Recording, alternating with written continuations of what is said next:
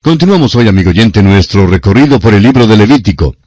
Nos corresponde hoy en nuestro estudio de este tercer libro del Antiguo Testamento, el capítulo 7. El tema de este capítulo es la ley de la ofrenda de transgresión y de la ofrenda de paz. En este capítulo 7 aparecen las instrucciones para los sacerdotes en cuanto a estas dos ofrendas. Estas dos ofrendas eran más personales que las otras. La ofrenda de transgresión era ofrecida individualmente por cada israelita y no se ofrecía por toda la congregación. La paz debe ser disfrutada por cada individuo, por cada uno que se encuentre en el cuerpo de los creyentes. El énfasis aquí es sobre el servicio del sacerdote.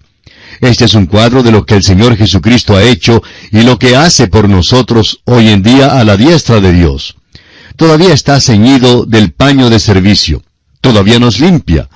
El apóstol Juan en su primera carta, capítulo 1, versículo 9, dice que si confesamos nuestros pecados, Él es fiel y justo para perdonar nuestros pecados y limpiarnos de toda maldad. Brevemente veamos ahora un bosquejo de este capítulo 7. Continuamos aquí viendo la ley de las ofrendas, y veremos la ley de la ofrenda de transgresión en los versículos 1 al 10, y la ley de la ofrenda de paz en los versículos 11 al 38. Comencemos pues viendo la ley de la ofrenda de transgresión, y para ello leamos los primeros siete versículos de este capítulo 7 de Levítico. Asimismo, esta es la ley del sacrificio por la culpa. Es cosa muy santa. En el lugar donde degüellan el holocausto, degollarán la víctima por la culpa, y rociará su sangre alrededor sobre el altar y de ella ofrecerá toda su grosura, la cola y la grosura que cubre los intestinos, los dos riñones, la grosura que está sobre ellos y la que está sobre los hijares. Y con los riñones quitará la grosura de sobre el hígado. Y el sacerdote lo hará arder sobre el altar, ofrenda encendida a Jehová. Es expiación de la culpa. Todo varón de entre los sacerdotes la comerá. Será comida en lugar santo. Es cosa muy santa como el sacrificio por el pecado, así es el sacrificio por la culpa. Una misma ley tendrán. Será del sacerdote que hiciere la expiación con ella.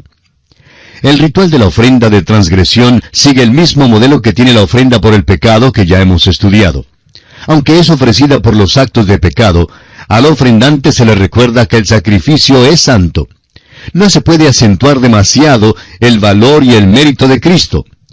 Cuando vemos nuestra naturaleza pecaminosa y nuestros hechos pecaminosos en toda su magnitud y horror, entonces vemos con mayor claridad la maravilla, la grandeza y la santidad de Cristo. Amigo oyente, usted nunca apreciará al Señor Jesús como su Salvador, sino hasta cuando se vea a sí mismo como el pecador terrible que es. Ahora yo no le estoy llamando a usted un pecador despreciable. Eso es lo que la palabra de Dios nos llama a cada uno de nosotros. La sangre se menciona aquí, pero no es acentuada como lo es en la ofrenda por el pecado. Y hay un peligro aquí, y es que podemos llegar a tener una actitud hacia la sangre como si fuese una cosa trivial. Debemos allegarnos siempre a la sangre de Cristo con recato y reverencia. Es preciosa y tenemos que estar en alerta de no tratar lo que es precioso y santo como si fuera algo trivial. Leamos ahora el versículo 8 de Levítico capítulo 7. Y el sacerdote que ofreciere holocausto de alguno, la piel del holocausto que ofreciere será para él. En realidad había una parte del animal que no era quemada, y esta era la piel, la que era dada al sacerdote. Esto habla del ser cubierto o vestido con la justicia de Cristo. Dios queda satisfecho con el Señor Jesús y nos ve a nosotros como si estuviésemos envueltos en Cristo. El apóstol Pablo en su carta a los Romanos capítulo 3, versículo 22 dice, La justicia de Dios por medio de la fe en Jesucristo para todos los que creen en Él, porque no hay diferencia. Por eso encontramos en la parábola de la fiesta de bodas que al hombre que entró y que no estuvo vestido con las prendas especiales de boda, fue atado y echado en las tinieblas de afuera. Así lo podemos ver en el Evangelio según San Mateo, capítulo 22, versículos 11 al 13. Volviendo ahora al capítulo 7 de Levítico, leamos los versículos 9 al 10.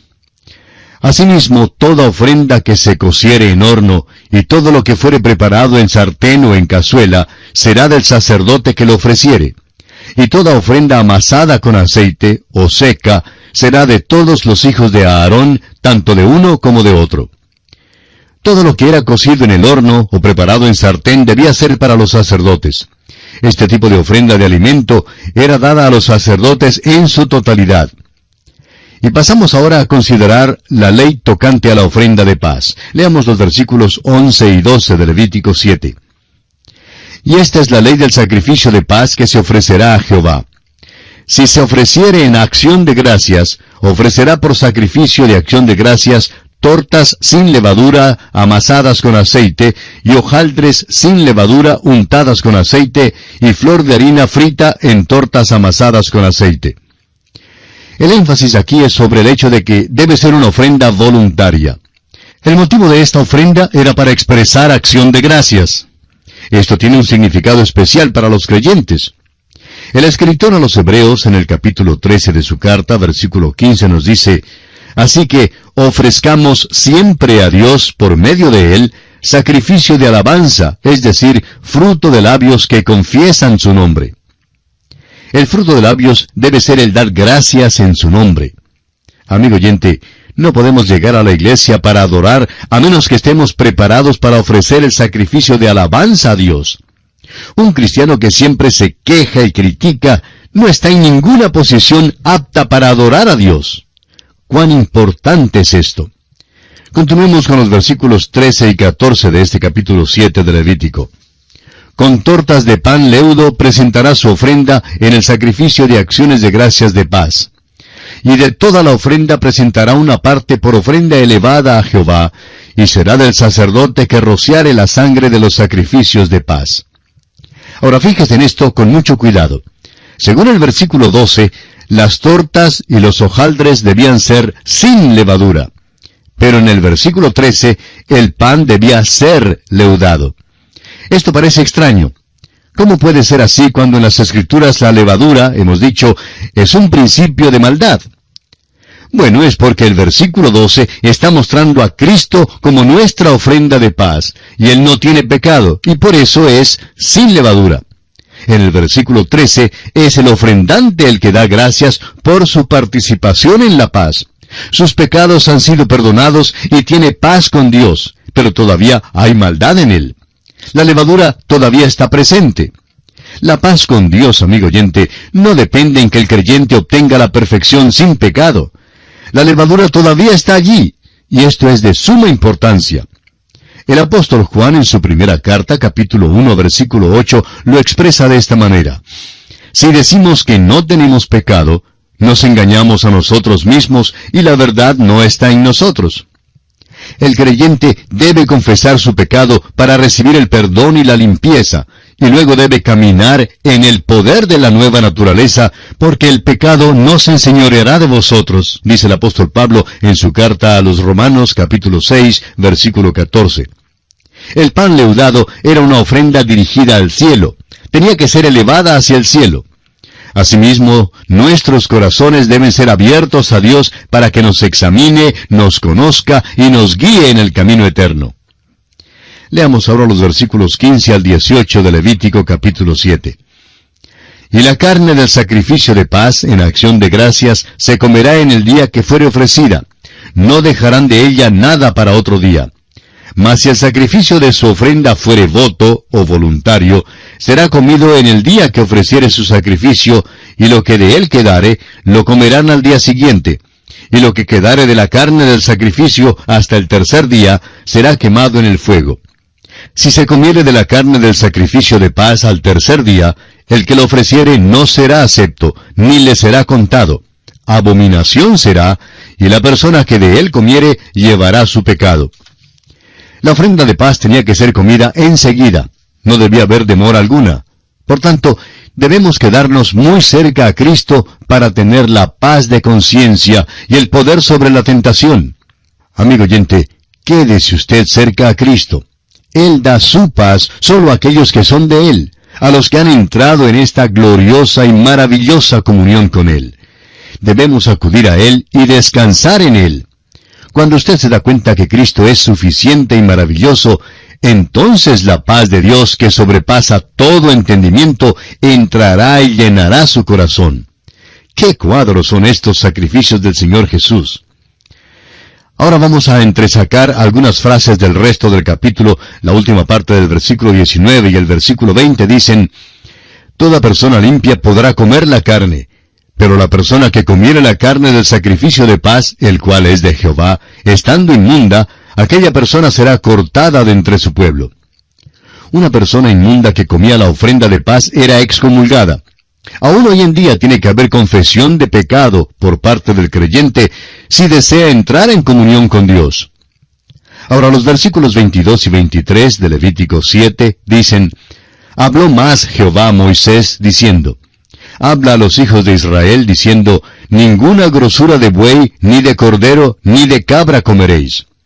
Pasando luego a los versículos 26 y 27 leemos, Además, ninguna sangre comeréis en ningún lugar en donde habitéis, ni de aves ni de bestias. Cualquiera persona que comiere de alguna sangre, la tal persona será cortada de entre su pueblo. Ya hemos discutido la prohibición de comer sangre. Esta era para recordarnos que el hombre fue redimido con sangre y que esta es la única base y el motivo de nuestra aceptación delante de Dios. También les era prohibido comer el cebo, porque el cebo era del Señor. La salvación es por la sangre, pero la santificación y el servicio son por el cebo. Leamos ahora los versículos 28 al 34 de Levítico capítulo 7. Habló más Jehová a Moisés diciendo, Habla a los hijos de Israel y diles, El que ofreciere sacrificio de paz a Jehová, traerá su ofrenda del sacrificio de paz ante Jehová. Sus manos traerán las ofrendas que se han de quemar ante Jehová. Traerá la grosura con el pecho, el pecho para que sea mecido como sacrificio mecido delante de Jehová. Y la grosura la hará arder el sacerdote en el altar, mas el pecho será de Aarón y de sus hijos. Y daréis al sacerdote para ser elevada en ofrenda la espaldilla derecha de vuestros sacrificios de paz. El que de los hijos de Aarón ofreciere la sangre de los sacrificios de paz y la grosura, recibirá la espaldilla derecha como porción suya porque he tomado de los sacrificios de paz de los hijos de Israel el pecho que se mece y la espaldilla elevada en ofrenda, y lo he dado a Aarón el sacerdote y a sus hijos como estatuto perpetuo para los hijos de Israel. Aarón, sus hijos y los sacerdotes recibían el pecho y la espaldilla como su porción de la ofrenda de paz. El pecho habla del amor de Cristo para con nosotros.